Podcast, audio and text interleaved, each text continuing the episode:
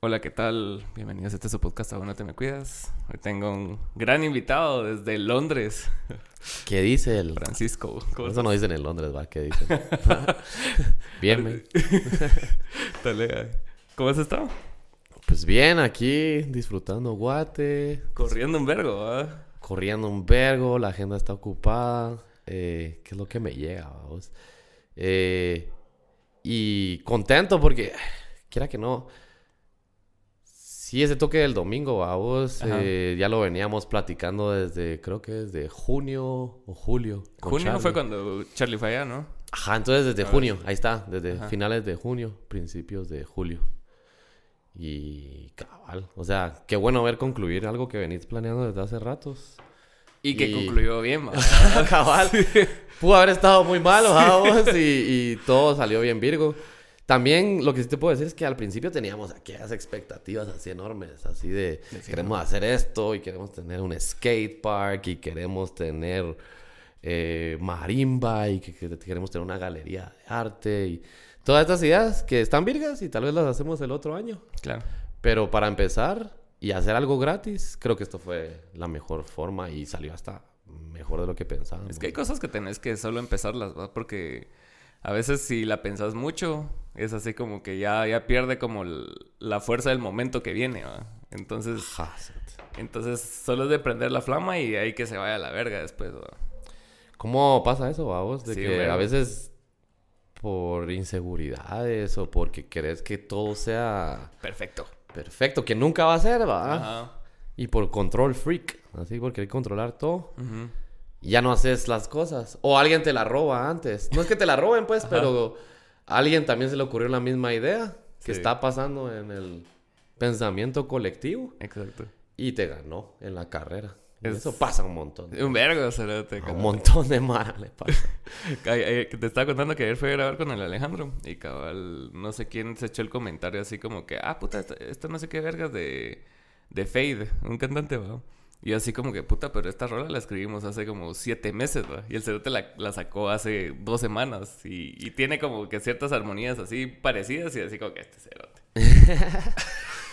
Sí, y es que quiera que no es eso. vamos. Yo, yo siento que el universo siempre va así como la- el tiempo y la existencia y la música y el arte siempre se están repitiendo. Sí. Siempre así como que agarra un círculo y de ahí otra vez se vuelve a repetir. Y de ahí otra vez se vuelve a repetir. Eh, no sé, a vos siento eh, eh, en el rock, en la música y todo eso siempre es, siempre es lo mismo. Entonces, quiera que no, esas ideas, sí, sí. O sea, es, es bien fácil que, que si vos no lo haces antes, alguien lo va a hacer. De fijo. Alguien lo va Sí, alguien- porque ponete cuántas personas somos en el mundo y, o sea, y si se te ocurrió a vos, mínimo se le pudo haber ocurrido a mil personas más. Ajá. Y a veces esa, de esas mil personas, una va a estar aquí cerca, ¿verdad? Sí. Y la va a hacer. Y las influencias también, quiera que no. O sea, Sí. después de aquí, en Guate, por ejemplo, tienes todas las influencias de Norteamérica, Sudamérica. Pero, Y a la mara se le ocurren lo que, lo, lo que reciben de, de ahí, va. Más las americanas, creo yo. En Guate es como que la influencia gringa, cabal. gringa es súper fuerte. Ujú. Pero si te vas en un lugar como a Londres, es otro tipo de influencias. Les gusta un montón lo que está viniendo de África, ¿vaos? Y, Mm. y eso va como transformando el, la onda cultural que hay ahí, ¿va? ¿Y cómo fue tu, cabal, tu, tu shock cultural cuando te fuiste? ¿Hace La cuánto te verga, fuiste? Me fui en el 2017. Ya había visitado tres veces. Me acuerdo que sí, eh, hubo una época que ibas, venías y andabas ahí Viendo si, si al final hacía la movida. a huevos. Eh, y ajá, cuando me mudé, mudé, fue en el 2017. Y sí fue un shock. de la ¿Y, cómo fue? Porque, puta, dejaste un montón de cosas. O sea, o sea, dejaste la banda, o sea, dejaste tus amigos de aquí, te fuiste a otro continente, ¿cierto? O sea, no fue como que fuiste a El Salvador, ¿va? Que es así, estás a dos Cabal. no fui a El Salvador, va. O a México DF, que un montón de mara lo hace aquí, Ajá, va. a huevos. Entonces, ¿cómo, cómo fue eso? Como que dejar cosas que por mucho tiempo te construyeron tu personaje, pues, o sea, lo que sos, tu identidad. Sí. Bien raro, men. La, la verdad es que todo tenía que pasar. Pero yo creo que desde que soy chiquito, desde que soy así, güirito, yo no sé, mi papá tenía... Mi papá nunca oyó música en español. Por alguna razón, a él siempre le gustó la música en inglés. Y él tenía vinilos. Y yo me recuerdo que desde chiquito, los sábados y los domingos, yo me despertaba con mi papá oyendo música, lavando su carro o lo que sea. Y, y siempre era Rolling Stones, Beatles, eh, siempre era The Who, eh, Sí, pues. Led Zeppelin, vamos. Y, y, y todo eso es el British Invasion. Yo me recuerdo que desde chiquito yo tenía como esa idea, vamos, de, de que Inglaterra era donde yo iba a vivir, desde Wiro. Ah, ¿qué tal? eh? Miraba Peter Pan, miraba eh, Los 101 Dálmatas, miraba Harry Potter, todas esas ondas. Mary Poppins. Y yo siempre sentía que ahí iba a, a caer. Qué raro. Ajá. Y no sé de todo poético, pero, pero sí Pero lo sentía así. ajá. Y de ahí Harry Potter, igual va, una obsesión, los libros y toda esa onda. ¿Te engasaste con Harry cuando salió? casé, yo era de esos güiros, mano, así. Yo, Eh, de hecho, el primer libro que leí completo, así por gusto personal, fue Harry Potter. o sea, porque me acuerdo, ¿te acuerdas en el colegio que nos daban barco de vapor y mamás así? Cabal, y que voy a leer todas esas Y nunca leí ni uno. o sea, y si leía uno era porque, puta, lo tenía que leer por notas, güey. Pero el primer libro que yo dije, ah, voy a leer un libro, fue Harry Potter, el primero. Y dije, oh, puta, ¿qué tal? eh? O sea, sí, Sí. sí te captura esa mierda, güey. Es que esa es la forma de escribir de ella, que es así, que te deja todo el tiempo con, con esa expectativa de que querés seguir leyendo a la siguiente hoja y a la siguiente hoja. Una y- serie de Netflix. Ajá, es cabal. Es lo que hace ahora Netflix, ¿verdad? y todos los demás ahí. Eh, va, entonces, sí, entonces como que me, me engasé, vamos, así de, de, de, de eso y Harry Potter, de ahí cuando empecé a escuchar música, por alguna razón, igual me gustaba mucho todo lo que venía de ese lado, The Cure, me gustaba eh, Joy Division, todo Ah, eso, sí, pues. vamos. Y... Y ahí fue, ajá, la época del emo, mm, que le entré fuerte, tuve mi banda de emo y todo. ¿Viste banda de emo? Sí, ¿Cómo se llamaba? For Any Reason Taken. Estaba el David Quiñones en la guitarra, eh, que es de la fama de A Walking Legend. Ok. Um, había varias mara ahí, vamos, de la misma escena que era la mara de los tiros y gente, Jurek y toda esa mara que mirabas, que mirabas en la escena, también estaban en la escena del emo en, Ah, en esa sí. época, vamos. Y sí, de pura bandita así de Wiro de emo, vamos, de garage. Y me recuerdo que mi banda favorita también era de Gran Bretaña, vamos, era Funeral for a Friend, me gustaba un montón, era de mis bandas favoritas. Siempre gravitabas a lo británico. Siempre, ajá, siempre gravitando a eso. Y de ahí, Cabal, Blur, Oasis, todas esas ondas, vamos. Ujú. Y de ahí en algún punto fue que conocí a, a mi ex esposa, británica de Londres, y, y fue así como, por alguna razón, solo así, cabal, como dos magnetos, era así, de una vez, química pura y todo. Y duró un buen rato, vamos, así fueron, ¿qué? Ocho años creciendo juntos. Ella se quedó en Guate, ella no tenía planeado quedarse en Guate. Y se quedó. Se quedó en Guate, se quedó un buen rato, estuvimos juntos, de ahí yo me fui para allá cabal en el 2017, pero a todo esto es que yo sentía que Hot Sugar Mama, esa era como mi misión con la banda, que Hot Sugar Mama nos teníamos que mudar en algún momento a Europa y tocar allá, y no pasaba, y no pasaba, y no pasaba, y yo llegué a desesperarme un montón. Y al mismo tiempo pasó ese- esa cosa de que al final yo me di cuenta que ya no me la estaba pasando bien en la banda. Ujú. Y fue así como, ya no me está pasando bien. O sea, porque estoy haciendo algo que no me gusta. ¿va? Sí, a huevos. Que es muchas veces... Hay gente que se muere cerote, y nunca se pregunta esa mierda. ¿Por qué estoy haciendo lo que no me gusta? Eh, y para mí sí, sí fue un shock. cerote. Y entonces ahí fue cuando dije, bueno, si no estoy haciendo lo que me gusta y una banda a la que le invertí ocho años, la voy a dejar y ¿qué más me queda en Guate? Pues me queda mi familia, pero quiera que no tenés que dejar el nido en algún momento a vos. Sí, cabal. Entonces fue así como todo tenía sentido para irme para allá y funcionó. Ahora, el shock cultural de la gran puta. Sí, o sea, no importa toda la preparación que tuve con música y todas esas cosas. Sí, porque ponete, o sea, ponete cosas del idioma que son bien como propias del lugar que nosotros desconocemos porque estamos bien lejos. Si incluso aquí, o sea, vas a, a ponete a Zacapa y cosas así, ya tienen su propia forma de hablar, en Petén, en todos lados. Imagínate un shock así cultural de otro idioma y adentro de ese idioma otros como subidiomas, ¿no? porque no es lo mismo el Sí. acento del norte de Londres al de Manchester y Ajá, es puta, ya un- tu cerebro está así. es una isla con muchos acentos. Es- eh, yo me recuerdo, yo tuve la suerte de caer en un buen círculo cuando llegué ahí porque mi ex esposa, su medio hermano, tuvo una banda allá que le estaba yendo Mm. súper bien hasta que el chavo se murió de cáncer de pulmón a los 27 años, así Shit, de- bro. del club de 27, man. Ah, la verga. Y ya estaban así con Saint Low, ya estaban así. eh, Saint en Low es un- Revista Enemy, hicieron entrevista con Saint Low, eh, Apple Music y todas esas ondas, ya estaban ahí, vos. y, y se muere el brother, man. Shit. Así. Entonces, por alguna razón, ella siempre dijo que cuando yo llegara a Londres yo me tenía que juntar con ellos. Entonces, desde que yo visitaba Londres yo me juntaba con ellos y nos volvimos brothers. Que si esta Mara viene de un área de Londres que es el este y es, es toda esta Mara Cockney. No sé si has escuchado hablar del Escuchaba, Cockney. Ajá. Entonces, ya ha, evolu- ha evolucionado un montón. Pero, David Beckham es Cockney. eh, Idris Elba es de esa área, también habla Cockney. Y entonces, la gente que es de allá tiene una forma de hablar bien rara. ¿cierto? Así, se comen palabras, tienen un montón de slang. Y yo fui a parar con esa mara. Como ver una película de Guy Ritchie. Sí, y yo fui a parar con... Es igual, así, así como estaba hablando este dude ahorita que me llamó, ¿viste, va? Nah, man. Cabal. Y yo fui a parar con esa mara y lo peor es que me ponía high y entonces no les entendía y aparte estaba hasta la reverga y yo decía, verga, ¿cuándo voy a entender a esta mara? O sea, que si al final fue... No sé si alguna vez has visto una película que se llama El tercer... El, el décimo tercer guerrero con Antonio Banderas. Sí. o sea, hay una escena en esa película bien cae de risa Que donde... como en dos horas aprende el idioma. En dos horas aprende noruego el brother. Está, es, es- es- que es- creo que está echado y los, los, los- vikingos están ca- eh, como hablando de su mamá. Y el brother así de repente les contesta en noruego, como deja de hablar de mi mamá, fue una mujer sabia, una mierda así. Puta, esa película yo la fui a ver en Magic Place. Ala, no. Calcula.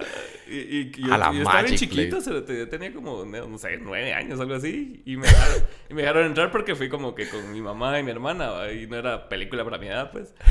Y, me- y esa escena es la única que me acuerdo de esa película. Ni me acordaba el nombre hasta ahorita.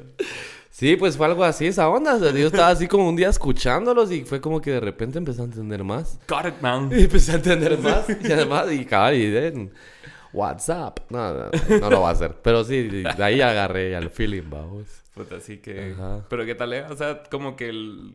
Como que todo se fue alineando para que vos tomaras esa decisión, ma. O sea, desde, digamos así, si nos ponemos así poéticos, así desde que escuchaste los Beatles hasta que te fuiste a Londres, fue así como, puta.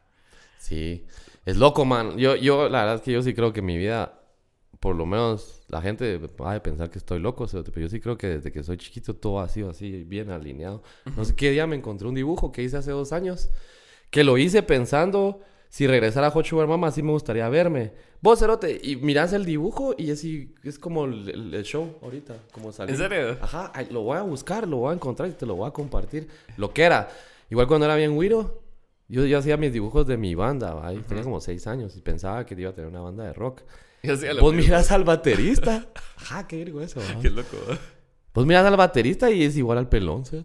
Se lo paré regalando, así, mira. Mira, este dibujo yo lo te visualicé. Yo Yo te te, visualicé. Yo te creo. yo te creé. Sí. Sí, entonces todo eso muy así. Yo sí, siempre creo que...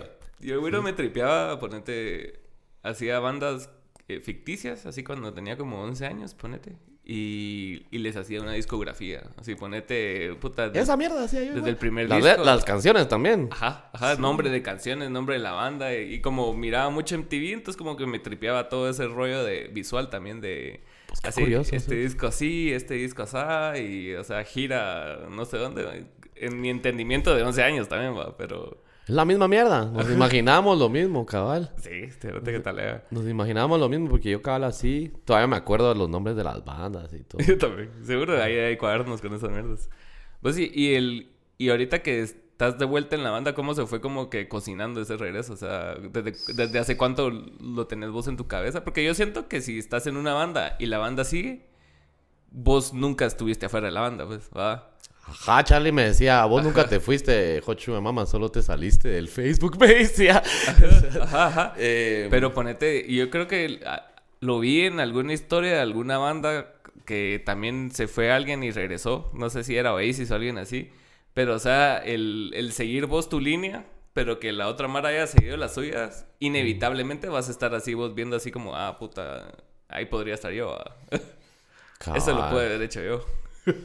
Sí, la verdad es que es por los primeros años que me salí no pensé que iba a regresar, la verdad. Sí, incluso me recuerdo que una vez regresé aquí a visitar para Navidad, conocí a Rick y aún así como que no, no, yo no, yo no tenía como que ganas de tener como trabajar, poner mi tiempo en banda. Yo solo quería como tenerlos de cuates, ¿me Ajá, entendés? Ajá. Y, y ya, y esa era como que la misión. Se sentía bien raro, la verdad. ¿Sentías raro? Sí. Digo yo, vamos. Yo creo que aquellos también lo sentían medio raro. Pero mm, no fue hasta este verano, hasta este año. O sea, incluso el año pasado vine también para visitar en Sí, Navidad. cantaste. me invitaron a cantar tres rolas. Ajá. Y tampoco, o sea, sentí que qué virgo que me invitaron, qué honor. Ajá. Pero yo sí sentí, verga, que ellos estaban pegando bien talea con Kipo, ¿sí? Entonces yo Cierto. dije, verga, qué talea, ¿sí? que les está yendo bien, que eh, quiera que no, después del pie, ese es el otro sencillo que ha llegado a ese nivel otra vez de estar en las radios, de Sí, estar, vamos. de estar en top 5 y mierdas así sonando, ¿me entendés? Ajá. Ya lleva a la banda ratos de no regresar a eso y, y yo creo que yo por eso no, no, o sea, no, no me veía ahí tampoco, ¿me entendés? Ujú. Pero fue en este verano que las coincidencias de la vida, vamos, así solo pasó, pasó. Eh, estábamos juntos, Charlie Pelón, Light y yo. Eh, otros cuates también, vamos, Santiago y todos. Mario Santiago. Ajá, el Mario Santiago. y, y saludos al muchacho. Y, Es mi primo, es mi...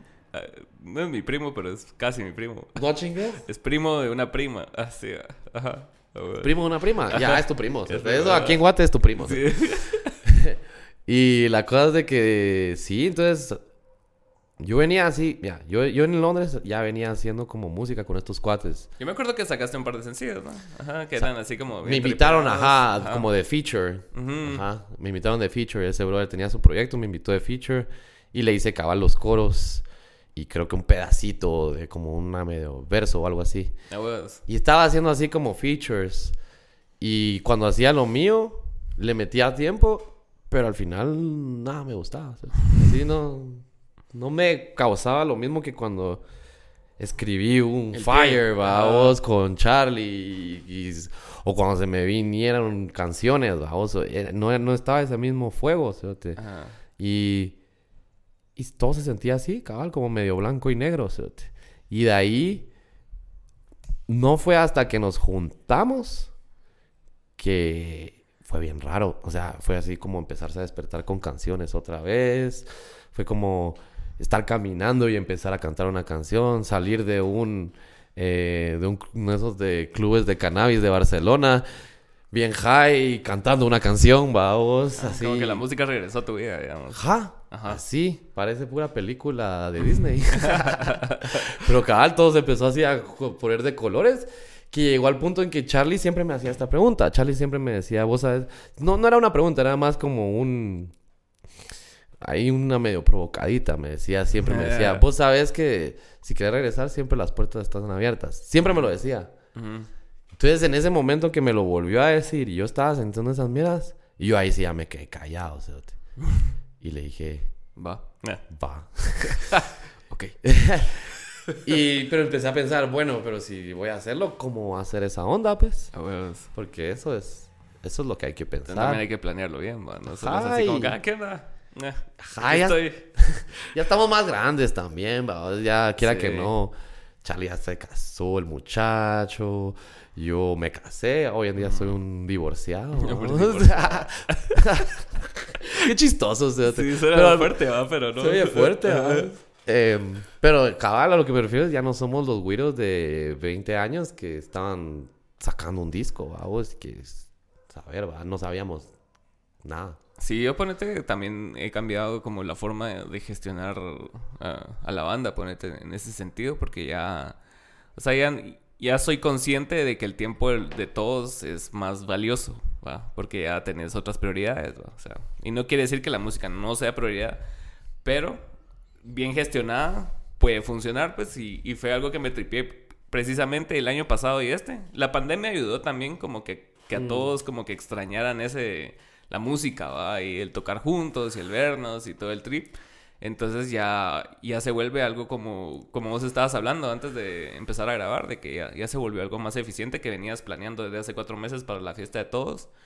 Y, y así es como funciona, pues ya, te- ya tenemos 30 más años. Y, y ponete Manuel ya, o sea, Manuel cuando empezó en Cameo tenía 22 años, ahorita ya tiene 28, 29. Fernando Cabal. también, entonces ya es así como va, toquemos menos, pero más talega, más eficiente, pues, o sea, va- no vamos a tocar cada fin de semana en, en zona 1 y puta, y no nos pagan, qué talega. Ajá, no puedes, te quemas, va. Es bueno practicar y hacer callo, pero al mismo tiempo Ajá. los shows grandes también te van a hacer mejor callo. O sea, yo ahorita me Exacto. sorprendí el domingo cuando vi al Contra. O sea, yo lo he visto desde chiquito, ajá, desde que él tenía 20, vamos, Sí, claro. 21. Y verlo ahorita ya, de ¿qué? Tiene 30 ahora, no, no sé cuánto Tal vez tendrá. sí, sí, tal vez sí. Y a verlo así, puta, cómo gesticula de bien en vivo y todo eso, Cerote, yo dije, a la verga, qué... Nunca parado, Qué pues. evolución. Ajá, cabal, no ha parado. o sea, qué Ajá. evolución la del dude. Cerote podría llegar a Londres, Cerote, que llegue, Cerote, le va a ir bien, yo estoy seguro de esa onda. Exportando todo. ya lo vi, men, sí, exportemos ahí. Eso estaría talega, Y, y eso sería muy talea también, porque yo veo Mara, así, Saki, que estábamos hablando el otro día de él, pisado va y, y va, o sea, se va a Barcelona y en Barcelona mira qué putas hace. O sea, tiene un show el 30 y va el 20 y ve qué hace durante esos 10 días para tocar y hacer algo. Sí, a mí me escribió, ¿qué año fue? 2019. Ajá. como en verano también, fue como en agosto del 2019. Me escribió que estaba tureando con Rebeca. Estaban en España, Bélgica y así. Estaban pasando por Alemania, no sé dónde. Estaban tureando festivales. Y me dijo, ah, que Rebeca tiene un toque y una entrevista en la BBC y todo así, bien pelado. Ah, vamos. bueno, Mano, esas otras ligas, Sí, va.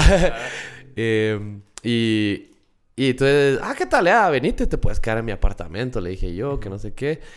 Y aquellos creo que estaban tureando y tenían dónde quedarse, pero como que les llegó la idea, va, solo para estar así chilling, va.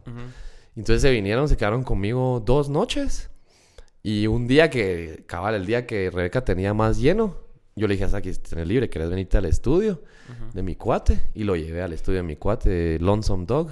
Que ¿De es dónde grabaron la rola? Donde grabamos esta última rola con los mamas, cabal. Eh, y fuimos al... Lo llevé al estudio.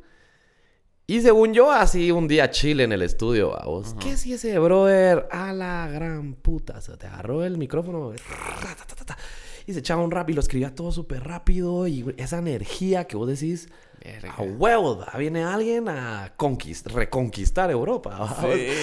Sí, y la rola así, yo le dije, le dije, mira, hablemos como del tema migratorio. Vos migraste, yo migré, hablemos de eso. ¿Para qué? Se te era así como haber encendido una fogata. Mi cuate solo me volteó a ver y me dijo, Bro. Your friend is a pro, right? sí. Y cabal, así como, bien pro, me decía. Es que sí, Eh, y se sí. rayó. Yo, yo este año tuve más como que roce ah, con la mara así de hip hop y, y de ese lado del, del espectro. Y sí me, me sorprendió mucho Saki. O sea, fui al... No sé si conoces este brother de Veneno Sounds, Eva Sounds. Sí, sí, lo conocí, cabal, el Con ese- sábado pasado. no Con sé. ese brother... Ah, bueno, es que tocó. Ajá. Ajá. Entonces fui... Estábamos planeando un evento para mayo. Y me invitó a su estudio. Entonces llegué al estudio, que la verga, que no sé qué. Porque yo hasta, hasta este año, o el pasado, solo había trabajado con Charlie en su estudio. Y el primer disco lo grabamos donde Frank. Entonces siempre eran como que siempre todo indie, todo rockero el rollo. Cabal, casitas, Ajá, así, Ajá, con cabal. jardín a la par. Así. A huevos, a huevos. Y, y al salirme de, de esa burbuja, digamos, y empecé a conocer a toda esta mara nueva y, y, y con otro enfoque, pues. Porque es aquí no es nuevo, pues, pero, o sea, el, el otro enfoque del- de la mara, puta, qué tal ¿cierto? O sea, me mandó a la verga. O sea, llegué, llegué al estudio y estaban grabando, grabaron tres rolas, cerote. Y todas las escribió ahí el cerote. Sí, es un maldito, es un maldito. Yo vi, Llegó yo vi esa cerote- mierda. o sea, Llegó el cerote así como, en un lapso como de cuatro horas, escribió y grabó tres rolas, cerote. Sí, no. Ajá, y y yo así como que verga, bro. A mí Puta. también me sorprendió un vergo ver cómo él sabía muy bien qué quería hacer con sus voces. cerote. Él llegó, llegó me- le dijo a mi brother así, mira, quiero grabar una que la vas a poner aquí abajo y le vas a Sí, eso- bajar a un vergo. Quiero otra que va a estar aquí media. Entonces el cerote cubre todas sus frecuencias y ya sabe muy bien cómo usar su voz como un instrumento, que eso es lo que tienes que hacer, ¿verdad? Exacto. Maldito, maldito. Yo me quedé así. Esa rola ahí está. En la bóveda, cerote. Ahí la voy a sacar en algún momento, cerote. En algún momento ¿Es ahí. tuya? Proyecto de solista. Ajá. Ah, feature, ok. featuring Saki, cerote. Ah, verga. Eh, o se la voy a dar al Saki también. Ese no lo hemos platicado bien. No está terminada, está casi terminada. ¿Y cómo es trabajar así en, en, en otro ambiente así como Londres, eh, la música y todo ese trip? O sea, Es más exigente. Eso sí me he dado cuenta. Sí. La mara... Londres quiera que no todo es más rápido. Todo, todo, todo. Vos, vos vas por un café, te lo dan en menos de un minuto. Vos vas a... Pedís una mierda por correo, te regresan el correo al siguiente minuto, es- cerote. ese ritmo de, ciudad grande, ¿verdad? Sí. Ajá, el ritmo de Latinoamérica, ajá, exacto, es ritmo de ciudad grande, Ajá. es ritmo de ciudad la- más grande. Entonces, ahí sí es la ley del más vivo, que eso sí cuesta acostumbrarse, vamos. Entonces, en el estudio es lo mismo, en el estudio no llegas a perder el tiempo. Yo me recuerdo, si había momentos así donde llegabas así que chilling y todo, eran más que se planeaban, eran, eran, este día vamos a ir al estudio, pero es un día más relax. Ujú. Entonces se planeaba que iba a ser así.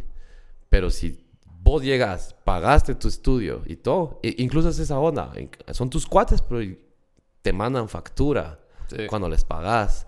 O sea, todo es más formal, ¿me entendés? A huevos. Em, y entonces sí, entonces eh, vas y, y todo es, yo diría que todo es más agendado, tiene más un horario. o sea, te- al- a- y miras mucho cómo trabaja la gente, sus diferentes formas. Cada uno tiene un estilo diferente. Sí. Cada productor tiene un estilo diferente. Cada sonidista tiene un estilo diferente, vamos. Es, Sí, es- es interesante ver eso también, vamos. Y vos, vos sos diseñador, ¿verdad? Y, Sí, y, y en ese lado... La de-. Y, Alumni. Alumni. y en ese lado, ¿cómo, ¿cómo te fue? O sea, ¿cómo, cómo fue tu desarrollo también? Taleas. Sí. La verdad es que sí lo agradezco un vergo porque hubo muchas veces que yo quise abandonar la carrera, ¿cierto? porque digamos que cuando nos fue bien con Nova Bosa, Ujú. Dijiste vos, aquí estuvo ya. Yo estaba en tercer grado de la U y yo me quedé así, a la verga, porque sí fue un poco surreal esas primeras semanas, cerote. fue así, ¿qué puta está pasando? Ah, no- Eso te iba a preguntar, cabal, pero después nos como fuimos a, otro- a la verga. pero ¿cómo fue como para vos, o sea, gestionar el, el, el éxito temprano? Porque, o sea, sí fue así, pues, o sea, fue el primer sencillo, ¿no? Sí, fue, fue raro, porque fue, yo me recuerdo el primer día donde se lanzó esa rola en 949, que la empezaron a pedir, a pedir, a pedir, a pedir, ese día que la pidieron, saber ni cuántas veces. Eh, yo tenía mi celular caliente, cerote. Caliente, así. Era eh, un iPhone 3, o no, no- ni, ni me acuerdo qué era. Pero esa mía estaba caliente yo estaba en el trabajo, porque en esa época yo chanceaba, iba a la U y practicábamos en la noche. cerote. Yo estaba en el trabajo, cabal de diseñador, y, y solo me recuerdo cabal que no, no me podía concentrar. Así me entró así un ataque de ADHD, cerote, en donde no me podía concentrar. No podía creer tantas notificaciones, llamadas perdidas, mis tías. Te escuché en la radio. Ondas así, ¿me entendés? Y, y todo fue medio sobreabrumador. Esta noche íbamos a ir a un toque en, en Gran Hotel. Íbamos a ir a ver a los Killer Tomatoes. Esa misma noche, cerote. Y empezamos a caminar. Yo me recuerdo que me parqué y la misma mierda, cerote. No pude, de- de- del parqueo al Gran Hotel, me tardé una hora porque toda la mala se paraba a hablarme, cerote, y, y, y que, que talega, y que el disco, y que no sé qué, que foto, que no sé qué putas. A la verga. Entonces yo solo me di cuenta así, ¿qué puta está pasando? cerote? Esta mierda no es normal. Yo sé que soy medio rockstar, que es guate y lo que querrás, pero por lo mismo que es guate, que es un lugar pequeño, cerote Ajá. es más pisado. cerote. Sí. Yo llegué a un punto en donde estaba teniendo una conversación importante, yo qué sé, vamos con mis papás en un restaurante, eso y me llegan a interrumpir, que querían una foto y que no sé qué. Y vos tenés que ser lo suficientemente de a huevo para darte cuenta que a huevo vos estás ahí por esa mara. cerote. Sí, a vos. Y es efímero, o Y sea, es es- efímero y no va a durar siempre. Ajá. Y, y sí, tienes que tener como que... sí, y yo creo que yo no estaba listo. Cuando estaba así de güero, yo no estaba listo. cerote. Yo estaba... ¿Cuántos años tenías ahí? tripeando 19, 19. Ah, 19. o sea, Yo estaba tripeando en mi mundo, cerote, en mi imaginación, en haciendo un vergo de LSD y así todo. explorando, vamos, explorando mi, mi, mi juventud, vamos, mi creatividad. Y sí, o sea, no, creo que no estaba listo para tomarlo de una forma más madura. Que, que, te pegue de joven o de viejo, nunca vas a estar listo a algo tan fuera de tu control, ¿va? Porque más allá de tu deseo, que sí quieres tener éxito, ¿va? pero no sabes cómo es realmente, ¿va? O sea, vos lo ves en la tele y dices, ah, ¿qué tal? Eh?". Pero ya cuando te pasa a vos es así como que, ah, va. y por eso la mayoría de Mara lo maneja con el culo, pues. imagínate Justin Bieber, que pegó así a los 12, 13 años. Y ese es otro nivel, va. ese es un nivel así. Así, hasta la verga. o, sea, o Bad Bunny ahorita, que yo creo que no hay país en el mundo que no sepa quién es el cerote. O sea, entonces sí ha de ser algo bien abrumante, cerote. Ajá. Y a te le agregas a eso. Le agregas a eso así como. Suponete. Que el trabajo que tienes que hacer con otras personas, porque no solo sos vos de artista, sino son los otros artistas que están ahí.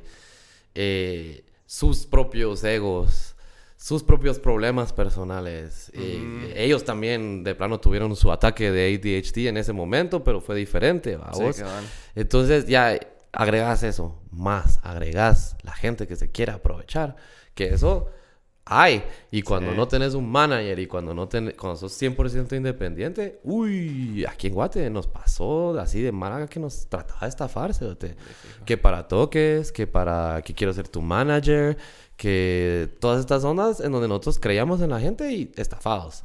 De todas las cosas que vos por Te lo fortaleciendo también.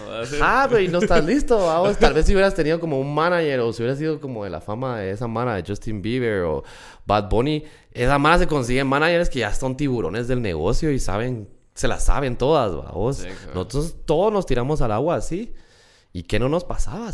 Yo, puta, una vez hasta nos trataron de meter el huevo así, artículos de prensa del periódico a Charlie. Que era que no, muchas veces le quería meter el huevo, ¿me entendés? ¿Ah, así, sí, men, a mí también. Y, y, todo por qué? Por, por dinero, por cosas así. Y vos decís, ¿qué onda? Entonces, qué pesado, Entonces sí, no estábamos listos para todas esas batallas que iban a venir. Sí, porque la sensación que me, que me da ahorita de, de, de, Charlie, de vos y todos ahorita es así como que, puta, que, que sí tienen como bien presente esa época, ¿va? Así como sí. que... Porque todo fue bien nuevo, ahí estabas bien chavito, o sea... Creo que fue eso, que estábamos chavitos y no nos esperábamos nada, así... No nos esperábamos que, que en serio, el impacto que, que iba a tener así en ese momento, sí.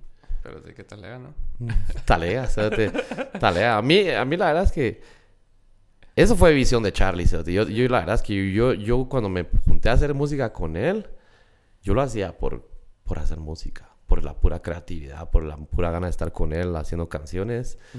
Nunca visualicé, ah, va, vamos a ser artistas nacionales, tocar en la Garra Chapina al primer año de ser una banda y todas estas ondas, vamos.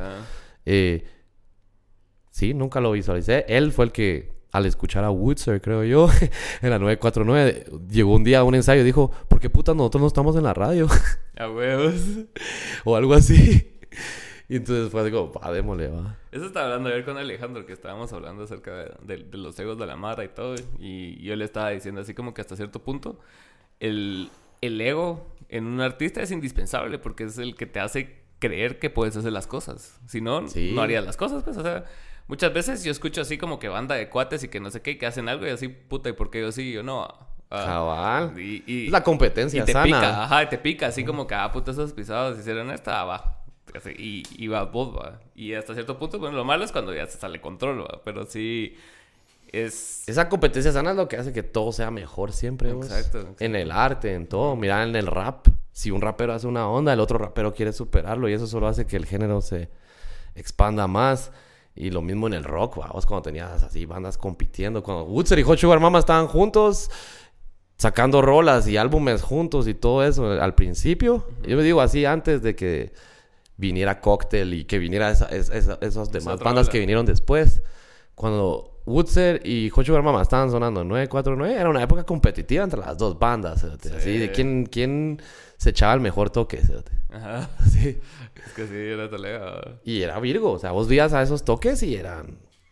Eran talega. Estaba pasando algo en, el- en, en la escena. Yo me acuerdo que en ese entonces estaba hablando con, con Uti y, yo, yo me juntaba los bastante. fuiste a ver, ¿va? Ajá, pero yo, yo me juntaba bastante más con Uti y con, y con esa Mara que con ustedes y Utzer, ¿va? Entonces me acuerdo yo que... ¿Te acuerdas de Mandarina? Del lugar. Verga, me acuerdo que tocamos para un Halloween. Una onda así, ¿no? Eh, no sé, pero ajá, que quedaba en zona 10. Sí, sí, sí, sí, sí, ya sé, ya sé. y Yo me acuerdo haber tenido esta conversación cabal de decirle así como que se ahorita está pasando algo. O sea, ajá, estaban ustedes, estaban Utzer, está República, está los Reyes Davos. Estaban los mojarras, estaba Cósmica, estaba... Ajá. Había Mara, ah, Miss Lilith, estaba Nike Madera, estaba... Hay madera, sigue. ¿Sí? Sí, siguen, es cierto. Pero qué loco, porque ponete. Jueves. Ajá, yo, yo, yo, yo he visto tantas bandas desaparecer, ¿cierto? que al final es así como que puta, te, te da una perspectiva de lo que cuesta, pues. O sea, lo que cuesta mantener un proyecto, lo no solo en lo económico, sino que en lo mental, pues. O sea, el hecho de, de dejar un, un emprendimiento artístico es va más allá que dejar un trabajo. no- no es solo de, ah, me cambié de trabajo ya, sino que esa mierda, o sea, dejaste un sueño, pues. ¿va? Cabal. Dejaste algo con lo que creciste tanto tiempo y es así como bien. O sea, si lo analizas es bien duro. ¿va? Es triste hasta la mierda. Sí.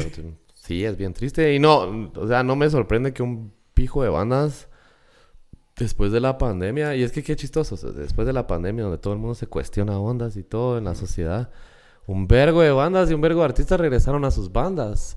Artistas que nunca creíste que iban a regresar, va. Vos, John Frusciante, mano. Para mí, yo nunca pensé que él iba a regresar a los Red Hot Chili Peppers. Regresó. Eh, Tom DeLong. Ajá. regresó. Puedo decir recibió un premio ese brother de Ufology. Ajá. Es como que top. ¿En serio? Mara. Ah, no, sí, sí. No puede ser el... Él- él dejó Tiene algo con la... eso, Tiene algo con el Pentágono, ¿ah? Ajá. Sí. Cerote, Qué Qué tripeaba, cerote. O sea... Qué loco que el cerote igual lo mismo. Siempre supo que habían alienígenas y hoy en día hasta está metido en eso. Ajá, es, un gran rollo. El puta, eh, hace como dos semanas un cerote me estaba contando. No voy a decir su nombre porque no sé si quiere que.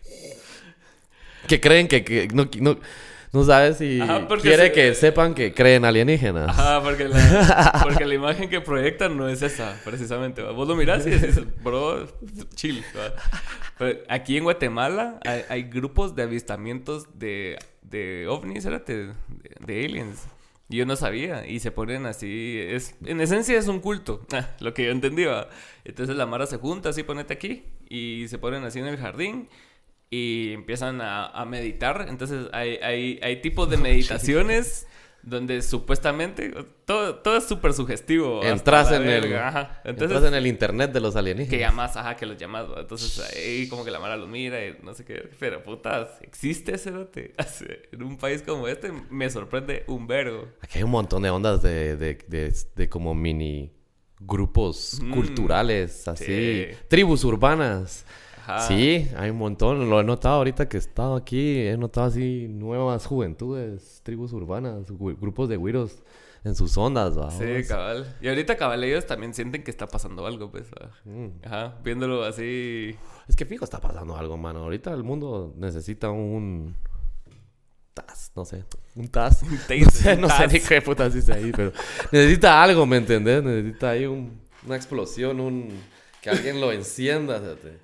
Es que sí, fueron años locos, espérate, porque de- deja, deja el hecho de una pandemia que sí afecta, o sea, o sea, físicamente, sino que todo, todo lo que pasó en ese tiempo en el, en el mundo digital, o sea, Cabal. todo lo que se fue a la verga, todo lo que surgió, todo, o sea, ponete las diferentes narrativas y ahora es como que por, por cada tema hay millones de subtemas. Es cierto. ¿va? Es cierto, mano. En todo, en todo. Ahorita estaba viendo que ganó Argentina, se te sin Sí, lejos. sí. Y la Mara, no, es que la FIFA quiere que Messi gane. Y otros, no, que Messi es el mejor del mundo. No, que Cristiano Ronaldo. Y así, y, y es un gran que nunca acaba el tema que sea. Hasta con temas que vos decís, la Mara está de acuerdo.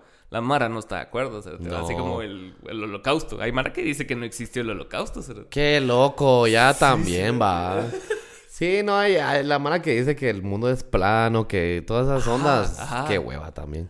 Pero es que, ¿sabes qué es lo que pasa? Que Sí, se llega a ese punto, pero yo creo que va, está bueno que cada quien se informe como quiera.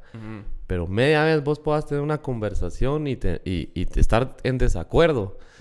Con el otro y tener esa conversación tranquilos, de que están en desacuerdo, todo va a estar bien. El problema es cuando la Mara se enoja Impone sus cosas. y quiere imponer su pensamiento en el otro, ¿cierto? Que ahí está, ahí ya estamos mal, ¿cierto? Porque más en este mundo donde hay mil informaciones de mil mierdas, cada quien va a tener una opinión diferente. Obviamente, porque vas a encontrar algún artículo que te dé la razón, de lo que sea, o un cerote que Sí, hable en, en- YouTube, que Un podcast.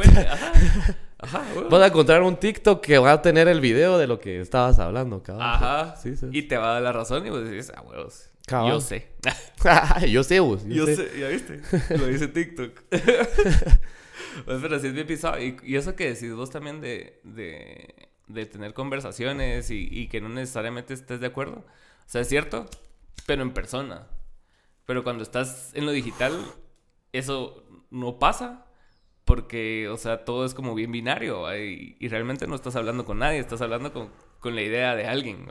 Sí. Ah, Sí, yo diría que ahí tienes que ser un poquito más específico, tal vez. Como, o sea, si vas a decir algo, tal vez pone ahí la referencia. O sea, el link está aquí. Citando muerte. Sí. Sí. Igual que, ajá, quiera que no, cuando vos estás escribiendo no se puede percibir un montón de A huevos. cosas físicas, ¿va? Ajá. O, o también el, el enfoque que le estás dando, porque muchas veces, ponete pasa en Twitter, no sé si vos tenés Twitter, pero como que hay veces que las cosas no son tan malas, o, o vos escribís algo sin intención de ofender a nadie, y alguien se lo va a tomar mal, porque alguien va a estar en un lugar incómodo en su vida, ¿va? donde eso le parece ofensivo. ¿va? Sí, me- Twitter me da miedo, vos. Es como Noel Gallagher decía, Twitter solo la gente mala está, decía el cerote. mi hermano está ahí, entonces no estoy, decía el cerote. Eh, me llega, mi hermana está bien activa en Twitter. ¿Así? Eh, sí, tiene ahí sus, sus respuestas, va, vos. Me cae la risa, entra en las conversaciones. de Twitter Chapín es su onda, men. Sí. Eh, sí, tal vez. Ahorita el- con el de la mama, tal vez voy a empezar ahí a escribir pensamientos. Pensamientos. Puta, me van a tirar verga, así al segundo tuit. Porque vos no sos muy activo en redes, o sea... No, a mí me gusta mi privacidad, men. Si te llega. Sí. Espérate, obviamente tengo Instagram, vamos, y es solo. solo. Solo esa onda tengo. Pinterest, vamos. WhatsApp. Cabal, eh, ajá, solo tengo Instagram. Me, quiero abrir una cuenta de TikTok, pues, la verdad, ya, ya estoy atrasado con eso. Ujú. Eh, tengo un cuate, con un cuate tenemos un business y ahí sí tengo una cuenta de TikTok, entonces por eso he visto ondas, pero no tiene nada que ver conmigo, vamos. ok. Eh, pero OnlyFans, no, son pajas. Eh, Tengo pero, OnlyFans, bro.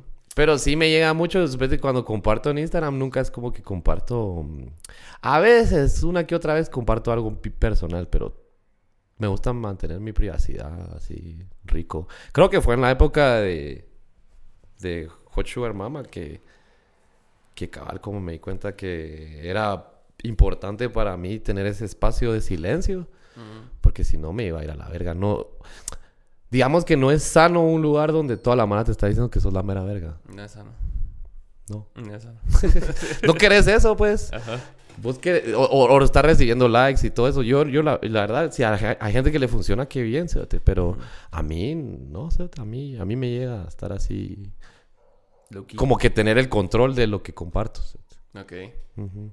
Pero que, que, qué curioso, ¿verdad? Porque también cuando escribís rolas, o sea, hasta, hasta- hasta cierto punto estás compartiendo bastante, ¿verdad? Entonces es así como que... Cabal. Pero ya es más artístico. pues. Ajá. Es Y, vos como- en, y en esa forma de, de escribir rolas, o sea, hace poco estábamos hablando de eso, ¿verdad? Que ahora sos más como descriptivo, más...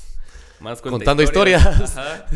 Pero hace poco no eras así, entonces ¿en qué momento cambió eso? Creo que, ajá, antes era súper abstracto cuando escribía. Las influencias, creo que es lo que va cambiando. La influencia de escribir en español en una forma bien abstracta venía de Gustavo Cerati. Porque como te digo, yo nunca oía música en español. Yo antes de Hot Sugar Mama solo música en inglés oía. Entré, eh, media vez la banda empezó a ser más exitosa y la gente nos alegaba que, ¿por qué no cantan en español? Mm, Y yo decía, puta, dame un disco, Cerote, que sea igual de bueno que este disco en inglés y, y lo escucho, Cerote. ujú. Y la- al final la gente me empezó a compartir discos en español. Y el primer disco en español que oí entero y me encantó fue Bocanada. Wow. Grandes. Puta, qué verga disco, y, y ahí fue cuando dije, verga, esta forma de escribir en español me gusta. Es como medio abstracta. Eh, y la- de ahí leí que él escribía, que él estaba tocando y como que iba cantando sílabas y vocales y de ahí iba adaptando eso a palabras y de ahí iba como que, como que iba cayendo en un sentido. Entonces me gustó ese concepto, entonces así empezamos a escribir las letras en español al principio. ¿Y qué has pisado? Ponente, a mí también me costaba en, en un inicio. Que no se oiga cursi, ¿va? Ajá, el español cursi, cabal. Y es, sí es pisado y sí tenés que, o sea, aparte de leer bastante y consumir como que algún tipo de contenido así escrito, Ajá. mm, talega. O sea, el, el ponerlo en melodías de a huevo es, no es tan fácil como sería, pues, o sea. No. Porque, o sea, escribir te amo 20 veces, o sea. o sea, quien lo hace talega, pues, pero. No es, no es tanto el estilo que yo estaba apuntando, o sea, ni vos. Entonces era así como que tenés que ser como que bien cuidadoso. Incluso los ingleses me dicen que el español suena bien cursi, me dicen. O sea, a veces cuando oyen así como una rola pop, Mm. despacito o que son las que llegaron allá, vamos, eh, reggaetón lento, ¿cómo se llama esa? ¿Cuál de todas? ¿Cómo, cómo se llama lo de eh, CNCO? ¿Cómo se llama? Ah, sí, sí. Va, esa llegó allá también, vamos. Entonces la mara cuando mira esas ondas, siempre me decían, es que el español suena muy cursi, me decían. Incluso sin entenderlo, el- el- la- el- como que el idioma, ¿me entendés? bueno, Lo que están diciendo. Entonces ya de por sí el español sí es así bien romanticón, vamos. Entonces encontrarle ese lado, había que encontrarle la forma de entrarle ahí, vamos, a esa Sí, jugada. Entonces esa fue la inspiración. Y de ahí no había escrito rolas por un buen rato. Y empecé como a escribir poesía, eh, Siempre escribía, siempre escribía. Y este mi cuate en Londres, eh, Hack Baker, su rollo muy, muy de él es eso, es contar historias. Cuenta, tiene una rola que por ejemplo habla de como, como que cuando, cuando uno se regresa de un party y se queda en un after party en la casa de un brother chingando. Y son esas horas así, horas de limbo hasta las 7 de la mañana, ¿va? esperando que pase algo, pero nada pasa. Onda, así que me empecé a dar cuenta que a pesar de que yo fuera un cerote que creció en un lugar totalmente diferente, me podía relacionar con eso porque ya me había pasado a mí. Algo, similar. parecido, vamos. Ujú. Entonces me llegó. Y entonces creo que así fue en algún punto. Era el rollo que tenía Alex Turner al inicio. Ajá. Que era así como te describía así la vida en un Qué pub. virgos eran era esos verga. álbumes, cerote, Sí. cabal. Esos primeros dos de Arctic Monkeys, cerote, te describe cómo se vestía la chava, cómo viene vestida. Los cerotes que están en el baño.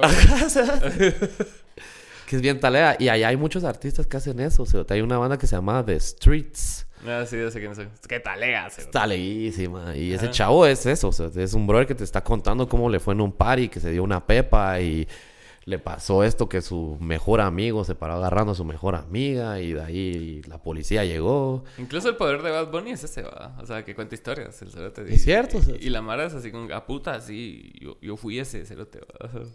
Mira, yo me acuerdo que la primera vez que vi ese video de Bad Bunny, cerote, estábamos en la gira Triciclo Ujú. En el 2016 y creo que fue Julio Armas que me lo enseñó. O Jeff. O Jeff Tucker. Uno de ellos dos me enseñó el video y yo me quedé así como, a la verga, ese cerote verga. va a se se va a ir a la verga. Lo pensé así, por, por todo. El concepto del video estaba bien talega. Lo, que- lo que decía en el trap estaba bien talega. El trap era nuevo en esa época, el trap latino. Y ajá, el cerote así diciendo que soy un hijo de puta y todo eso. Eso, quiera que no, en esa época Sí, no era normal. no era normal. cerote. Ajá. Ahorita ya lo oís como normal, pero en esa época nadie estaba así con ese, ese game, va, o ese Ah. juego ahí. Es que talega esa Mara que sale así, ponete, porque no siento que así como que inventó algo, solo lo, o sea, lo tropicalizó, digamos, ¿va? o sea, y Sí. agarrar algo que ya existe y volverlo tan tuyo que la Mara diga, a huevos, qué talega esa mierda. Cabal. Ajá. No, mis respetos ahí por Benito. Un día me lo, un día me lo encontré. O sea, no, lo vi en Londres, cabal así de lejos, cerote. Así en el aeropuerto, el cerote estaba caminando así con un vergo de manas y solo oí gritos y solo oí... Y cabal era ese dude. Loco, se, cerote. Pamo se topó a Dualipa en Ámsterdam, A la verga. en el, en el Museo Van Gogh. Sí, mi hermano se, lo top- se la topó en Tulum, cerote, en una fiesta. Dice que estaba en un VIP así a lo lejos. Ahí sí me pela, mano, que me agarre el bouncer, se lo yo me tiro ahí a ver qué. Un abrazo. Ah, sí, cabal. Cabal. así una vez me tocó, cerote, estaba en Oakland Mall así de la nada, y llegaba, iba a ir a la casa de Charlie, y que si el cerote, el cantante de Aerosmith, cerote, ¿cómo se llama? ¿Viste, Steven? Tyler, saber por qué putas había ido a Oakland Mall, cerote, un vergo de mana, el cerote estaba saliendo de Oakland Mall, y yo, Steven, ¿sabes ni qué estaba pensando, cerote? Salí así como que a, a, a, a saber qué putas, a, a enfrentarlo así de enfrente y cabal, un brother enorme, cerote. Ta, como que fuera jugador de fútbol americano, me tiró a la mierda. El tackle ahí. Qué caga de risa. ¿Vos fuiste a ese concierto? No, No. le llegó mucha mara, cerote, a Aerosmith. no, no, fui. Llovió y todo y se echaron un toquezón. Que son la mera verga, cerote. O sea, yo, yo me acuerdo que los primeros shows que fui de- en mi vida fueron aquí en el Domo, cerote. Mm. Y, y me iba solo. O sea, era así como tenía do- 12 años, ponete 13. Entonces me animaba a ir caminando. Y, y los primeros shows internacionales que yo vi fue de Enrique Bumburi, cerote. Ese fue tu primero. ¿Cuál fue tu primero, primero, primero? Show, que fui, concierto. Ajá, concierto así, concierto. A la, cuando era niño fui a ver Arjona en la Plaza de Toros. En la Plaza de Toros. Ajá. Yo era la un niño, niño. O sea, yo tenía 8 años. o sea, fui con mi hermana y, y su novio de ese entonces. Creo que abrió Viento en Contra. De Viento en Contra no me acuerdo mucho. Pero sí... Sí me... No me recuerdo tampoco Arjona. Pero me acuerdo... No era el domo, era la Plaza de Toros. Era la Plaza de Toros. A la entonces, verga. entonces me acuerdo haber estado ahí sentado en la Plaza de Toros porque iba a tocar Arjona. Qué loco, cerote. Loco, cerote. Ajá. Yo creo que fue algo así también yo, pero fue Cabá, la calle de las sirenas. Ah, me- ¿qué tal La era? calle de las sirenas tour. Ajá. Mi hermana me llevó. Y de ahí fue Shakira, creo yo.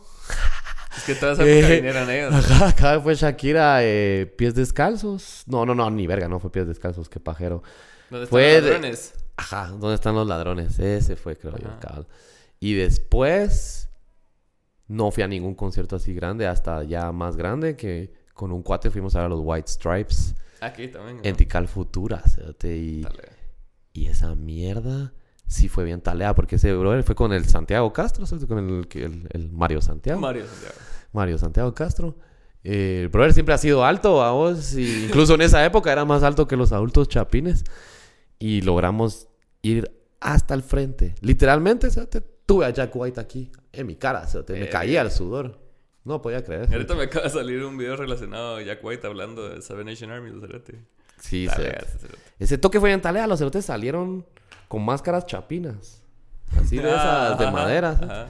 Eh, Megan y él. Solo los dos. Salieron así con las máscaras, saludaron a la Mara, se quitaron las máscaras y empezaron con. No, no me acuerdo, thumb thropping, creo yo, no me acuerdo. cómo Ese se bro me cambió el enfoque de tocar guitarra. Porque yo en, yo en un inicio, o sea, me dejaba llevar mucho por como el glamour de, la- de los guitarristas, ¿va? Así. Ah, bueno, tanto Van como- Halen. Ajá, como la técnica y eso. Nu- nunca ha sido como que. Nunca me han llegado los. Slashes. Ajá. Nunca me han llegado ni Slash, ni Van Halen, ni Petrucci, ni todo eso- ni toda Cabal, esa cabal. mara. Los chompiperos. Ajá, pero me, me llegaba el, como el hecho de la guitarra talega, el ampli talega, todo talega. ¿va? Entonces, y, y después vi el documental este que sale Jack White con, eh, con el bro de Jimmy Page y no sé qué, y Edge. Ah, la que talea ese, ese Ajá, documental. el Might. Get Loud, ¿no? Ajá. Y que el cerote empieza a, a explicar su enfoque de cómo es, es para él tocar guitarra y que el cerote le vale verga si es una guitarra de plástico que compró en una tienda chiquita o es una Gibson. O sea, lo que importa es como que el, el- el alma, ¿va? O sea, el, Es cierto. lo que toques y que lo que toques sea propio. Entonces dije, puta, esa mierda es. Así. Esa mierda es. y si te das cuenta, cabal. ¿Qué Wiro no escribió sus mejores rolas cuando tenía una guitarra chafa de Magno, cerote? Sí, la Fernández, ¿no? Todos tuvimos esa. yo sigo escribiendo rolas en las guitarras, cerote. Sí, y incluso mi hermano tiene un amplicito Johnson que hasta lo usamos en, en- creo que fue en el disco de Hot Sugar Mama, eh, porque tenía un sonidito así bien old school. No, huevos, todo sirve siempre, cerote. Y, y al final lo que grabás se queda plasmado por el momento que fue y no tanto por el equipo. El equipo sí influye, obviamente. Hmm. Pero muchas veces también lo que le da vida a la rola es como que ciertos detallitos chiquitos. Pues ayer sacamos una rola y, ¿Y has visto el ampli que tiene Charlie? Ah, sí, ese, Ahí, cabal. ahí, gra- ahí grabé yo el, el riff principal. Y se oye, Ajá. tiene personalidad y Ajá, todo. Cabal tiene como el, El- esa mierda, ¿va? La energía ahí se siente, el fueguito, el fueguito. El feíto, cabal. Sí. ¿Qué taleas? La, la verdad ¿Qué sí. talea? Pero sí, ¿qué, qué tal era que viniste, Cerate? Ahorita, ¿qué planes para futuro tenés para tu vida? Hot Sugar Mama. Eh, pues, ajá, ya tenemos... Que vos sos bien visual, ¿va? Sí, viendo. ya. Ya planeé un vergo de mierdas. No sé. eh, va, lo que vamos a hacer. No puedo. No, es que. ¿Sabes que No me llega con la mano. Dices que se vienen cosas. Se vienen cositas. no, pero. Eh, sí está planeado un disco ahorita. Que ya. Ya tenemos seleccionadas las rolas que van a hacer. Son 12. Una es la que vos nos ayudaste a escribir. Dale. Bueno, que vos escribiste, de hecho. Bueno, Eh, rola vos. Que te la compramos. Así, sí, me llegó. Me llegó más que todo. Me llegó el- la rola cuando la, la grabé. La quiero regrabar otra vez. Me llegó como que todo ese feeling me llegó. Y de ahí. eh, yo creo. Es que vos. Quiera que no, es, es- Esa, esa rola está bien escrita. Y me llegó que cuando empezamos a pensar en este disco que vamos a hacer. Y empezamos a, a seleccionar rolas que teníamos. Porque cal, el año pasado con Charlie empezamos a como que otra vez a escribir, pero sin pensar que yo iba a entrar en la mama. Es solo Ajá. pasar el tiempo, así juntos. Es lo que estábamos hablando. Ajá. y entonces de esas agarramos unas, unas que Rick escribió con Charlie y con Pelón, también agarramos unas. Y, agarra- y así va, estábamos como que armando el rompecabezas de qué íbamos a poner en ese disco. Y casó perfecto que la rola que vos escribiste casa. Va en esa línea. ¿verdad? Ajá, ahí está, en ese disco va en la línea. Entonces dijimos, puta, y si le decimos a Alan, va, digámosle, y buena onda ahí que, que te apuntaste. Entonces, esa va a venir en ese disco. Viene un sencillo ahorita ya pronto. Y viene otro sencillo también. La idea es que si queremos como que seguir moviendo los motores. Y no sé si puedo decir esto. No, pero Abogado, eh. algunas rolas que yo grabé, que nos sacamos conmigo, que salieron, las vamos a revisitar, se podría decir, y Mm. sacar. Talea. Ajá, Sí, entonces- porque eso fue como un berrinche, ¿va? Así que... sí, lo entiendo, man. O sea, Yo también me hubiera emputado. cabal. Pero sí, o sea, y, y parte de lo que también hemos hablado con Charlie Ponete, porque después del viaje a, a Europa, se fuimos a Costa Rica a tocar. Y... Estaban bien engasados aquellos con ese viaje, man. Sí, esto es acá. Y cada vez hablamos de, de eso, de, de cómo él se sentía al respecto. Y que él decía así como que, puta, en, en su momento él no lo entendía, ¿va? Hacerlo así como, porque es, tu primera reacción es siempre visceral, usualmente, Ah. ¿va? Es así como que, puta, ¿por qué me está dejando, va? ¿Por qué este mi amigo me está dejando, va? Y después con el tiempo entendés Puros, como- puros novios, man. es que es, Pura es- relación es de una novios. relación, ¿sabes? ¿va? Al final, o sea, es inevitable tomarte personal las mierdas, ¿va? Pero en ese, en ese sentido, cabal, o sea, ves como el crecimiento de Charlie en este tiempo, tu crecimiento, también Charlie también ha tenido diferentes experiencias Sí. que le han ayudado también a valorar lo que tuvo en algún momento, entonces en, en ese sentido sí es así como que, o sea, ahorita que se juntaron tenía que ser el momento, o sea, no, pu- no pudo haber sido antes, se hubieran echado verga, o, o- ¿entendés? O sea, siempre las cosas Sí. suceden cuando tienen Sí. que suceder. Ajá. Verga, yo sí soy fiel cre- creyente de esa onda, man. Sí, vos. Todo sucede cuando tiene que suceder, cerote, y sucede porque así tenía que pasar, y- Ujú. Y no tiene sentido pelear con esas ondas. Sí, ¿no? Sí. Y la verdad que, que Virgo, porque así fluyó, fluyó Virgo. A veces cuando tratas de forzar las ondas, No funciona. no salen. Sí, No funciona. Cabal, Sí. no salen. Entonces, sí, eso estuvo. Es que ese es el plan y yo, yo quiero que Charlie ahorita se venga para allá en, a, a mediados de año y ver la forma de tocar allá. Sí, debería. Eh, Charlie, Rick, Pelón, ya todos están sabidos de esa onda y solo es que lo hagamos, vamos, el otro año. Y seguir moviendo los motores, ver a dónde nos lleva la onda. Lo que, lo que sí es que el, este disco que viene va a ser en español. Dale. Y de ahí vemos qué onda. ¿A dónde nos lleva la vida? Ajá. Bueno, pues, gracias por venir. Ya, se terminó, puta, qué Se rápido. acabó. Yo pensé que iba a ser tres horas, así como Joe Rogan. Usualmente el primer contacto no es tan, no es tan extenso. Porque es la primera cita. la primera cita, ya en la segunda ya dos Va. horas, tres horas. Me llegas, pues. Buena onda por el espacio. Gracias por tenerme aquí. Ah, es tu primera entrevista, ¿no? Simón, primer podcast y toda la onda. Dale. Mi primera vez. Tu primera vez. Bueno, Buena pues, onda, Alan.